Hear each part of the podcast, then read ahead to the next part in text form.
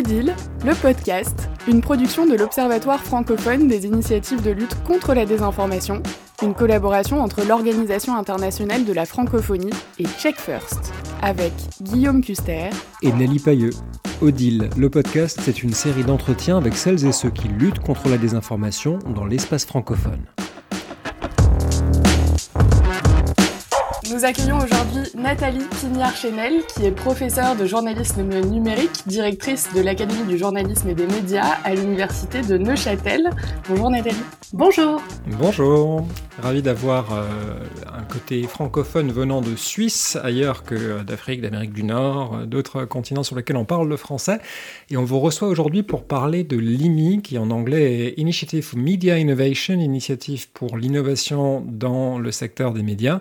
Qu'est-ce que c'est que l'IMI? Alors, l'IMI, effectivement, c'est une, initiative donc en Suisse, en, Suisse romande même principalement, qui regroupe des médias, donc principalement euh, le média euh, service public, euh, la, radio-télévision suisse romande, mais également le groupe de médias Ringier et des, des universités, le PFL également, pour euh, réfléchir ensemble et surtout pour réaliser des projets de recherche appliquée. Donc c'est vraiment la rencontre entre les chercheurs et les médias pour essayer de faire avancer un tas de questions liées à l'innovation dans les médias, qu'elles soient techniques, mais qu'elles soient aussi liées euh, aux pratiques, euh, aux usages des publics, etc. Vous co-dirigez euh, dans le cadre de l'IMI le projet Fake News Public et Journalisme, un projet de recherche donc qui s'inscrit dans ce cadre-là.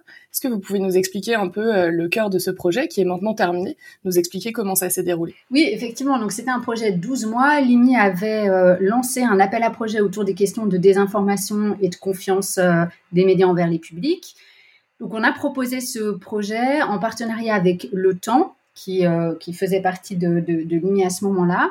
Et puis notre questionnement de départ, c'était euh, finalement quels sont le, le, rapport des publics aux médias, mais surtout à cette question de la désinformation et comment peut-être les médias pourraient un petit peu changer euh, leurs pratiques, leur manière de faire, leur manière euh, de, de, produire des contenus. Puis singulièrement, on pensait au contenu de fact-checking, hein, de lutte contre la désinformation. Et, dans la question des publics, on a même, on est même allé encore un peu plus précisément sur le public des jeunes. Donc, on a mené plusieurs, il y a eu plusieurs facettes du projet qui a été touché en plein vol par le Covid, donc qui a aussi amené à des, à, des adaptations. Mais on a principalement travaillé euh, en faisant des focus group et des entretiens avec des jeunes pour les interroger sur euh, bah, justement leur rapport à l'information et à la désinformation. Et le dernier volet, parce que je parlais tout à l'heure de recherche et de médias, mais on essaye aussi autant que possible d'y mettre euh, la formation, les étudiants, la, la, pédagogie. Donc on a travaillé également avec nos étudiants dans le cadre d'un de mes cours, euh, dans ce qu'on appelle le News Lab, pour réfléchir avec eux quel type de, de, de nouveaux contenus euh, de peut-être projet éditorial, on pourrait créer à destination des jeunes sur cette question du fact-checking et de la lutte contre, euh, contre les fake news. Habituellement, lorsqu'on parle de lutte contre la désinformation, on parle surtout de ceux qui vérifient l'information. Non, cette photo n'a pas été prise là, on vous ment, etc., qui sont, j'allais dire, les mains dans le cambouis. Là, on est dans un projet académique, un projet de recherche. Comment est-ce que les rédactions étaient euh, sensibles à ça? Euh, Comment est-ce que euh, on, leur dit venez passer du temps avec nous Il n'y aura pas de résultat immédiatement, ça va durer longtemps, mais on saura plein de trucs à la fin? Oui, c'est un, gros challenge. Je crois qu'on a, on a la chance d'avoir travaillé avec un média qui justement est, est sensible à ces questions-là, avec des journalistes qui ont qui ont envie aussi de, de, de comprendre peut-être plus en profondeur euh, ce qui se passe du côté euh, du côté de leur public pour pouvoir euh, ensuite y, répondre le mieux possible. Effectivement, c'était pas un projet qui visait à développer spécifiquement un outil ou quelque chose de tangible, mais en tout cas qui cherchait un peu à faire avancer dans les pratiques et dans la réflexion.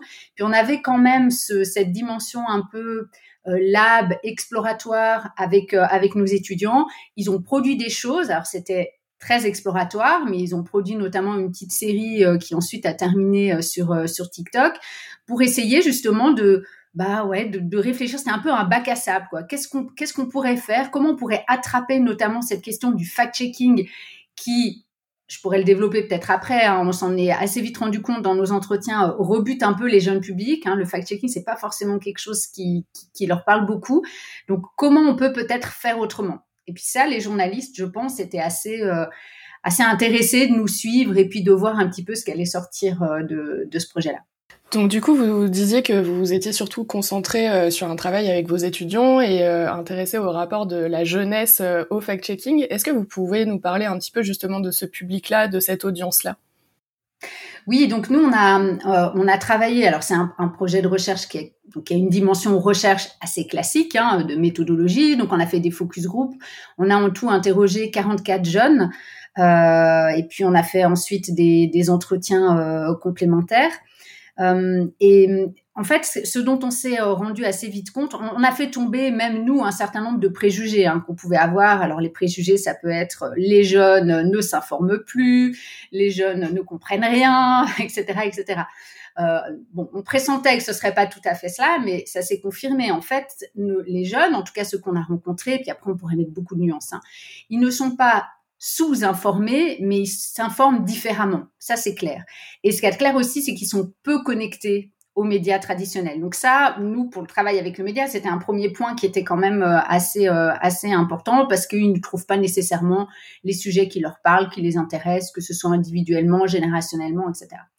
Et après, sur la question des fake news, ce qu'on s'est rendu compte, c'est qu'en fait, ils étaient là aussi sans doute plus armés que ce qu'on pouvait imaginer parce que notamment ils ont la culture numérique, ils comprennent le fonctionnement des plateformes, des réseaux sociaux, les algorithmes. Alors pas pas toujours très finement, hein, mais peut-être même par rapport, ils nous le disaient, hein, par rapport à mes parents, euh, quand je vois euh, comme ils se font avoir avec des fake news sur Facebook, je, je rigole. Enfin, on, a, on avait ce genre de, on avait ce genre de commentaires. Mais précisément, lorsque vous disiez que euh, ils ne s'informent pas ou peu par les médias traditionnels, ils ont d'autres canaux euh, d'information, euh, on pourrait penser que ces canaux d'information alternatifs, pour les appeler ainsi, seraient plus sujets à, à être un vecteur de désinformation. Est-ce que c'est quelque chose que vous avez trouvé dans vos recherches? Oui, alors effectivement c'est le cas, mais ce dont on s'est rendu compte aussi, c'est que tous ces canaux amènent à une forme de, de pluralisme, de variété, peut-être beaucoup plus forte, qui fait que en fait euh, ils vont, enfin ils ont un peu cette agilité à passer euh, d'une source à l'autre, et puis euh, ils ont malgré tout hein, ce réflexe aussi de se dire quand je veux vraiment aller vérifier une information ou parfois ils nous disaient même si je dois je dois faire un travail universitaire ou pour l'école, etc. Bah là, ils savent très bien où aller. Ils savent à ce moment-là qui, vont vers euh, vers les vers les, médias euh, les médias plus traditionnels. Mais oui, effectivement, il y a y a un, risque en fait beaucoup plus grand pour eux et ils en sont un petit peu conscients. Ça ne veut pas dire qu'ils ne tombent pas dans des voilà dans, dans le panneau de la désinformation, hein, mais il y a un risque effectivement beaucoup plus grand parce que il y a ces sources très euh, multiples où où vont se superposer euh, des sources très fiables et puis euh, des sources euh, qui sortent de nulle part et où effectivement il n'y a aucune vérification liée au contenu. Ça c'est clair. Donc ils s'informent par des euh, canaux alternatifs, ils ont une culture numérique qui est plus importante que ce qu'on peut imaginer, et je vous ai interrompu ensuite. Ensuite, comment est-ce que vous avez continué vos recherches? Et donc euh, le, point en fait qui nous a, euh, qui, nous intéressait, c'est dans cette, puisque nous, évidemment, il y avait donc la question de comment ils s'informent ou quel est leur rapport à, de manière générale à à l'information au-delà des médias traditionnels. Puis ensuite, il y avait cette question de la lutte contre les fake news, donc à, quoi ils peuvent être euh, sensibles, à quel type de d'approche, euh, euh, de format, de posture ils peuvent être sensibles. Et notre point de départ, finalement assez logique, qui est le point de départ euh, média, journalistique, c'était le fact-checking. Donc, c'est ces formats de fact-checking du on vous dit le vrai faux. Euh, donc, on leur a montré, alors on a fait dans nos focus group des, choses un peu euh, plus d'expérimentation, on leur montrait une fake news, on leur montrait un fact-checking, on vérifiait si la fake news, ils arrivaient à, l'identifier ou pas. Et puis ensuite, le fact-checking. Puis assez vite, on s'est rendu compte qu'ils nous ont dit, ouais, mais votre fact-checking, en fait... ça va pas très loin, quoi. C'est et nous, c'est pas tant, enfin, le vrai faux, c'est important, mais plus que le vrai faux. Et je crois que le Covid, c'est une leçon aussi qui, qui, qui l'a bien mis en évidence. plus que le vrai faux, on veut comprendre ce qu'il y a derrière. On veut comprendre à un moment donné pourquoi cette fake news, elle est arrivée sur la scène qui l'a diffusée, qui avait intérêt à la mettre en circulation. Euh, pourquoi c'est peut-être pas si simple de dire c'est vrai ou c'est faux, mais il y a aussi du gris, et puis c'est quoi dans ce gris, etc., etc. Et, et, en fait, quand on regarde leurs pratiques, qui sont aussi des pratiques où ils vont aller, euh, c'est pas que des formats hyper courts, de la petite story Instagram, c'est aussi des formats longs, des vidéos, euh, enfin voilà, des lives qui parfois durent des heures, etc. Bah, il y a aussi cette attente-là pour avoir beaucoup plus de l'explicatif, de, la contextualisation, etc., Et dans le fact-checking, bah, du coup, il, ne s'y retrouvait pas toujours. C'est assez, ça paraît presque un peu paradoxal par rapport à ce que vous venez de dire, euh, à une consommation plus sur des médias sociaux. Où on va avoir euh, tendance à scroller d'une publication à l'autre, à avoir euh, des petits bouts d'informations à droite à gauche, et d'un autre côté, ce besoin d'explication, ce besoin de contextualisation d'un travail presque pédagogique en fait. Comment vous l'expliquez ça, qui est ce besoin-là qui existe?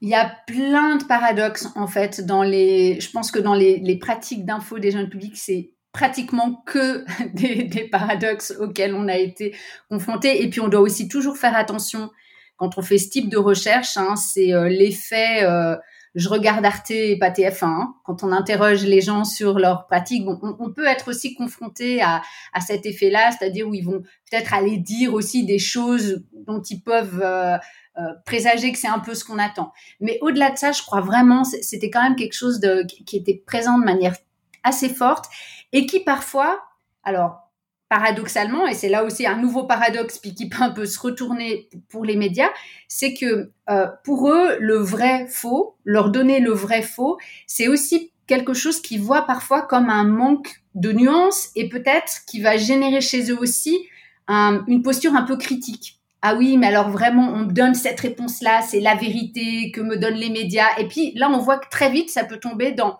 oui, mais alors pourquoi ces médias me donnent cette vérité, enfin, etc. Et puis toutes les critiques après. le euh, conspirationnisme, etc. Oui, voilà, c'est ça, exactement. Donc on est sur une ligne de crête vraiment à, ce niveau-là. Sur la sélection du panel des, des, euh, jeunes que vous avez interrogés, euh, est-ce que vous diriez que c'est un échantillon représentatif de la population, comme on dit dans les instituts de sondage Parce que si vous n'interrogez que des étudiants en journalisme, forcément c'est assez biaisé. Euh, comment comment est-ce que vous avez fait le choix de Alors on n'avait pas justement pas d'étudiants en journalisme, ça c'est ça c'est clair. On a alors sur 40 personnes, on n'aura jamais un panel représentatif. On a essayé en revanche d'avoir un panel assez varié. Donc, on avait un panel où c'était plutôt des étudiants euh, de, l'université.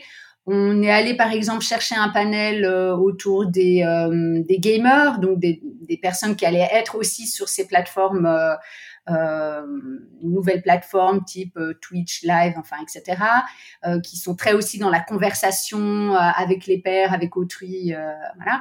On avait un panel, on a aussi un panel de personnes qui étaient plutôt en en décrochage euh, scolaire ou euh, avec la société, enfin, etc. Donc, on, a essayé de, de, varier en fait ces panels.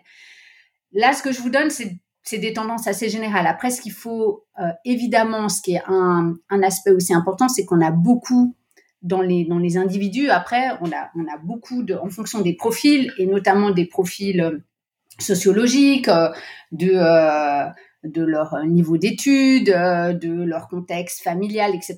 Évidemment, on va avoir, euh, on va avoir après des différences et des personnes qui sont plus informées, qui sont plus agiles avec les numériques, et puis d'autres beaucoup moins. Ça, c'est clair.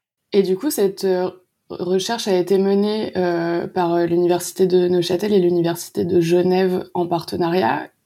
qui étaient les chercheurs qui ont mené cette recherche? Il y a vous, je crois qu'il y avait quelqu'un d'autre? Oui, alors, donc on est euh, euh, deux, chercheurs donc à, piloter en fait la, la, recherche. Donc Sébastien Salerno de l'université de Genève, moi-même pour l'université de Neuchâtel.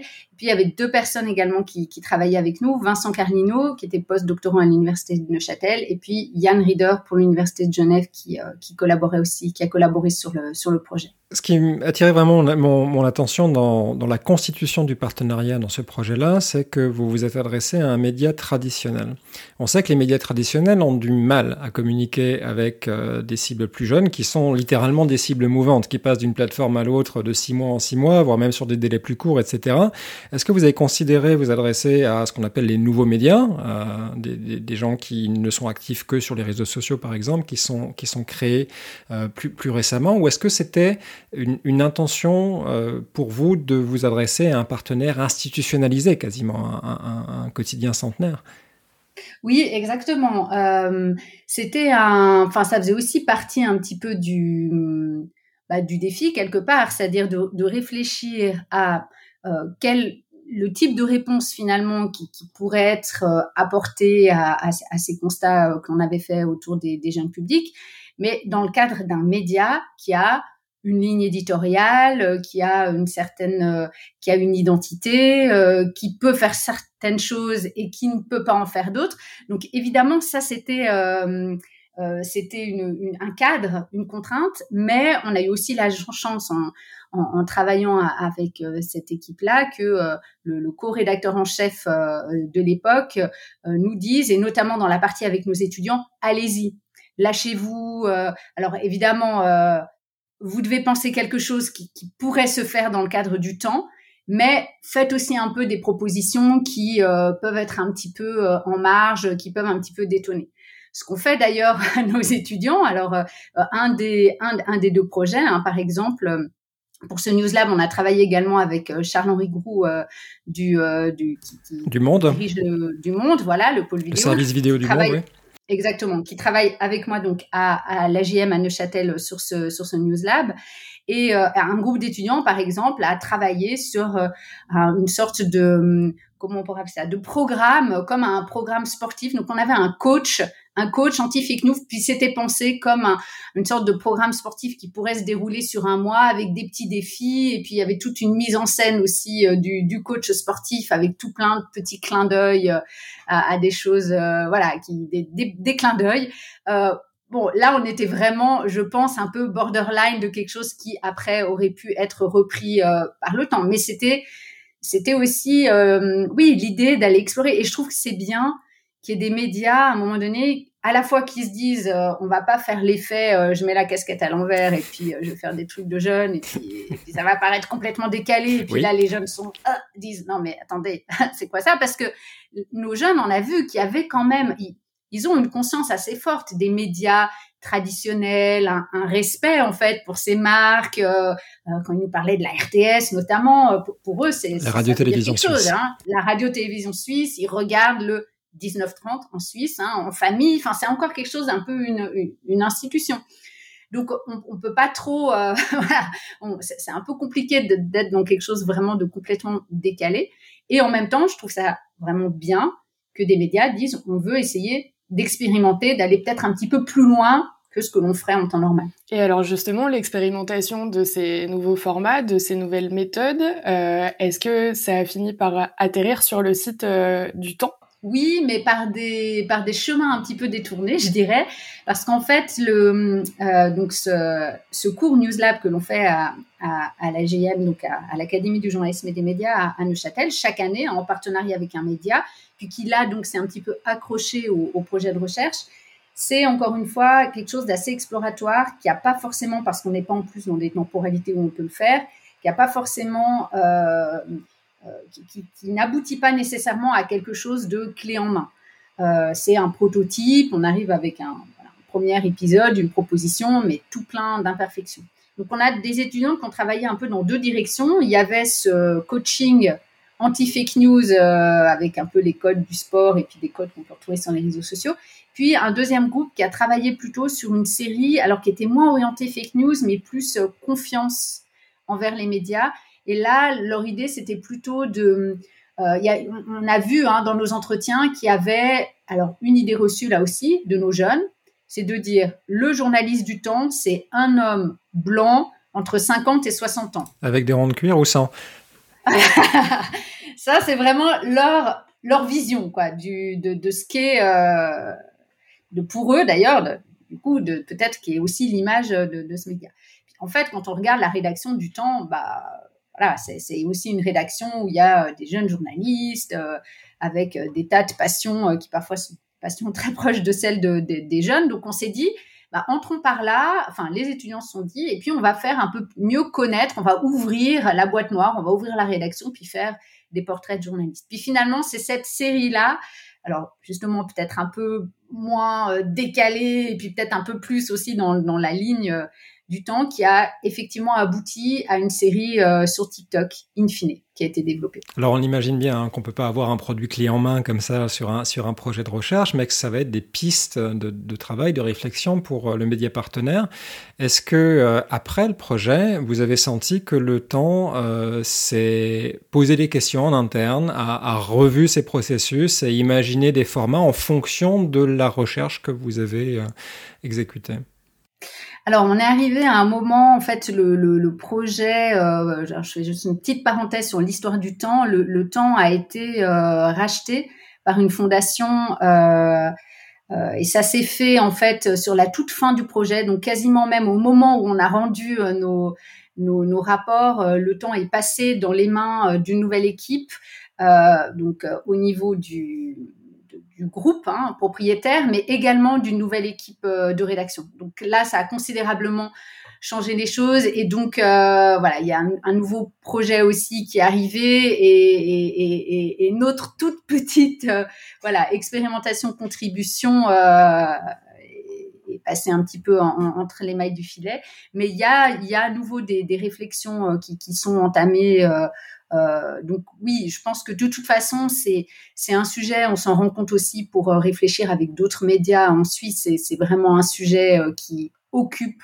toute l'attention. Alors la désinformation, mais je dirais plus encore la question des jeunes publics, elle est vraiment devenue c'est l'éléphant au milieu de la pièce, quoi. Donc, donc sans doute que c'est des réflexions qu'on pourra euh, réinjecter. Alors je vous pose la question parce que euh, la recherche académique a généralement vocation à être publiée euh, et, et, donc cette information, le fruit de votre recherche est, est disponible publiquement et peut inspirer des rédactions euh, qui nous écoutent et, et qui pourraient peut-être oui. s'inspirer de votre travail. Alors, si vous allez sur le site euh, Initiative for Media Innovation, enfin, en tout cas, vous, vous retrouverez l'URL. Et on mettra le lien dans les notes d'épisode. Voilà, donc euh, vous aurez le lien. Et il y a effectivement, donc nous avons produit deux rapports un rapport qu'on a intitulé plutôt rapport de, recommandation à, destination du temps, mais qui se veut être un rapport public et potentiellement euh, voilà ouvert à, d'autres médias. Et puis on a également, euh, je, disais en début d'entretien qu'on évidemment comme tout le monde, on a été touché par euh, le Covid, ce qui fait d'ailleurs on a dû repenser un peu le design de notre recherche. Mais surtout, on a euh, à, à ce moment-là, voyant tout ce qui arrivait, on s'est dit on doit impérativement euh, capter ce qui est en train de se passer. Et donc, on a lancé un questionnaire. C'était un peu une extension de notre projet, un questionnaire sur euh, les pratiques d'information et le rapport à la désinformation et au conspirationnisme pendant les premiers mois du Covid. Donc là, on a fait un questionnaire quantitatif, donc toute autre méthodologie, qu'on a pu diffuser en Suisse romande, notamment avec l'appui des médias partenaires. Donc, on a eu près de 5000 réponses, ce qui était quand même un, un, un assez bon euh, taux de réponse. Et là, on a fait donc un deuxième rapport euh, sur cette partie-là du projet euh, qui euh, a également été mis en ligne et qui décortique un petit peu euh, le, notre, le rapport euh, à l'information aux médias dans cette période si particulière. Est-ce que vous avez pour projet de mener des recherches similaires en Suisse, voire euh, à une échelle plus large, à l'échelle de la francophonie par exemple? Alors oui, euh, là aussi c'est un petit peu les... Les hasards de la recherche qui font que euh, au, au, moment où nous avons lancé ce, ce, ce questionnaire, on s'est appuyé en fait, on a repris, euh, bah, notamment il y a le Reuters Institute qui avait fait une recherche également, euh, euh, alors évidemment à très grande échelle, mais qui n'incluait pas la Suisse. Donc on, a, on s'est un petit peu faufilé pour avoir des résultats pour, la Suisse. Puis on avait des collègues belges également qui travaillaient là-dessus, et donc on s'est retrouvé petit à petit dans un consortium international qui a mené une, une enquête avec donc là c'est pas la francophonie hein, c'est vraiment il y a le les États-Unis, le Canada, euh, les Philippines, la Thaïlande, enfin il y a plusieurs pays euh, concernés et donc la Suisse et la Belgique également. euh, sur les, les, les, les pratiques d'information, notamment euh, pendant euh, la, la, crise Covid. Donc ça, c'était une extension internationale et puis qui maintenant continue encore sur, sur d'autres thèmes. Sur la question des, de la désinformation, il y a d'autres extensions. Moi, je travaille sur un autre projet avec des collègues de l'EPFL, toujours dans le cadre de l'IMI, toujours dans le cadre de ces collaborations médias académiques, avec un challenge supplémentaire, c'est que dans l'académique, on fait travailler des gens en sciences sociales, comme moi, avec des gens en informatique. Puis là, on travaille sur le développement d'un outil pour les journalistes, et là spécifiquement, c'est avec la RTS, pour les journalistes, la RTS, pour leur permettre de d'explorer euh, les réseaux sociaux et notamment Twitter pour mieux comprendre quelles sont les communautés en fait qui s'y développent sur certaines euh, sur certaines thématiques. Donc un outil d'exploration en quelque sorte euh, de Twitter. On rappelle que le PFL c'est l'école polytechnique fédérale de Lausanne. Oui.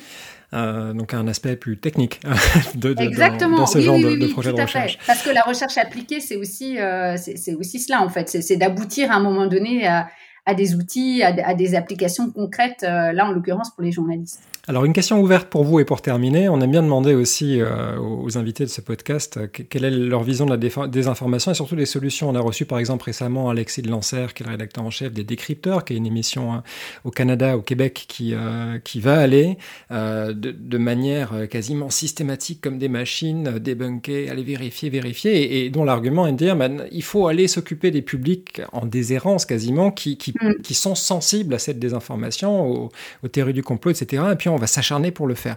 quel est, de votre point de vue d'universitaire, de, professeur, quelle, quelle, quelle, serait une piste possible pour lutter contre la, désinformation? La piste que je verrais, que je n'ai pas encore enfin, évoquée là complètement dans, dans, cet entretien, mais qui pour moi, et c'est ce qui fait quand même le lion de, de tout ce qu'on s'est dit, c'est euh, l'éducation. Euh, l'éducation, alors je ne dirais pas forcément l'éducation aux médias en tant que tel, mais en tout cas une éducation à l'information et au numérique qui mêle les deux. Parce qu'on s'est vraiment rendu compte que cette capacité déjà à comprendre parce que bon les fake news euh, évidemment, elles se diffusent quand même majoritairement via des via des plateformes, euh, via des réseaux sociaux et pas que. Non, c'est notamment on a vu arriver par exemple WhatsApp de manière énorme pendant le Covid comme un vecteur très important de désinformation et beaucoup plus euh, vicieux d'une certaine manière parce que ça passe par un espace privé, etc. Donc déjà la compréhension de, de, de cet environnement, ça, ça me semble essentiel. Et puis une éducation à à l'information. Euh, qu'est-ce que c'est qu'une information, comment je peux euh, euh, la vérifier, comment je peux en comprendre les sources, comment je peux en comprendre la complexité, enfin, etc. Donc là, je dirais qu'il y a un enjeu important. C'est un enjeu pour les écoles, c'est un enjeu pour les universités et c'est un enjeu pour les médias eux-mêmes qui doivent vraiment faire ce travail-là. Et je pense dans le fact-checking notamment être plus davantage expliqué comment on a fact-checké, pourquoi, pourquoi on a choisi de fact-checker telle information plutôt que telle autre. Parce que toutes ces questions-là, les gens, ils se les posent. Et c'est ça qui nourrit, c'est l'absence d'explication qui parfois nourrit aussi une forme de complotisme, cette fois plutôt à l'égard des médias. Alors on peut le rappeler aussi, d'ailleurs, il y a des initiatives intéressantes de ce point de vue-là, notamment en Finlande, et c'est lié à la francophonie, puisque euh, l'école pilote dans le pays, c'est le lycée franco-finlandais, qui, euh, qui va aller donner des, des, des, des cours sur euh, le sens critique, sur la perception de l'information via les réseaux sociaux, via les médias, qui va apprendre à mettre en doute la parole publique dès l'âge de 8 ans à l'école. Mm -hmm. et ce sont des choses qu'on qu voit assez peu, mais qui, euh, qui intéresse puisque euh, euh, ce, ce, ce, lycée est très régulièrement visité par des étrangers qui, qui essaient de regarder la loupe, comment ils font, et, et, ouais. et, on peut rattacher ça à la question de l'éducation. Professeur Nathalie Pignard-Chenel, merci beaucoup d'avoir participé à ce podcast. On vous souhaite beaucoup de succès pour les, les, recherches et pour aider aussi les vérificateurs et les autres, toutes les parties prenantes de la lutte contre la désinformation à mieux comprendre ce phénomène, essayer de le cerner et puis euh, doter la lutte de meilleurs outils. Merci beaucoup. Bah, merci à vous pour l'invitation et pour ce que vous faites. Merci beaucoup et bonne continuation. Merci.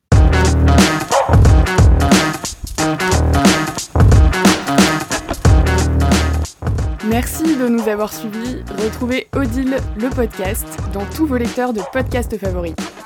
Et le site de l'Observatoire francophone des initiatives de lutte contre la désinformation, c'est odile.org, o d i l.org et sur Twitter, obsdil.